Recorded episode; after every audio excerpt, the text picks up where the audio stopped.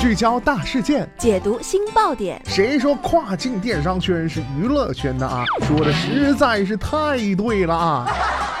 每天跨境电商圈都会有一些新鲜事儿在发生，带大家一起看大山，聊平台，那些重磅的、争议的、有料的跨境风云，都是你居家旅行的必备良品。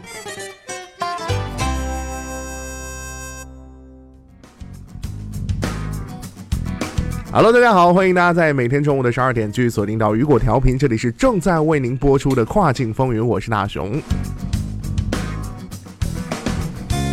未许由各大物流渠道的春节放假安排已经公布了啊！你的春节物流计划已经安排好了吗？春节期间啊，FBW 海外仓未许海外仓将继续正常运营，享受春节的销售机遇。那么各位商户要充分利用未许的这个海外仓 FBW 海外仓不受春节假期影响的优势，提前做好库存准备、引流安排。那么对于直发的商品啊，春节假期的物流影响不可避免，难道要开假期或暂时下架吗？不考虑到春节假期的潜在影响，魏许特别做出了大调整，帮助商户尽可能的来降低影响，实现假期的正常运营。那么咱们今天的跨境风云，马上带大家一起来了解一下。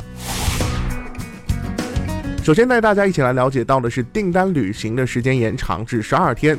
那么在春节期间呢，部分物流服务商暂停服务或调整服务，这将不可避免地影响到订单的履行。那么为了帮助各位商户更轻松地开展春节运营，为许特别调整订单履行政策，履行的这个时长啊延长至十二天。那么对于世界标准时间二月二号至二月七号期间产生的可履行订单，需要在订单进行可履行状态的两百八十八个小时内确认履行即可；非此期间产生的可履旅行订单，仍需要在一百六十八个小时内确认旅行。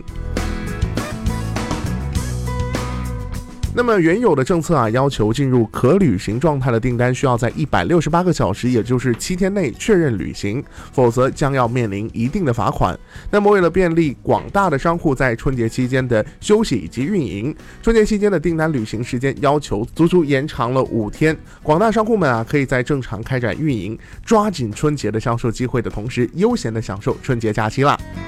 那么也要提醒大家的是，短期下架将对产品的未来销售及流量产生一定的负面影响。因此啊，充分利用订单履行时间延长的政策，保持热销产品在春节期间的正常销售，不仅可以抓住春节的机遇，还能持续产品热度，为节后销量打下良好的基础。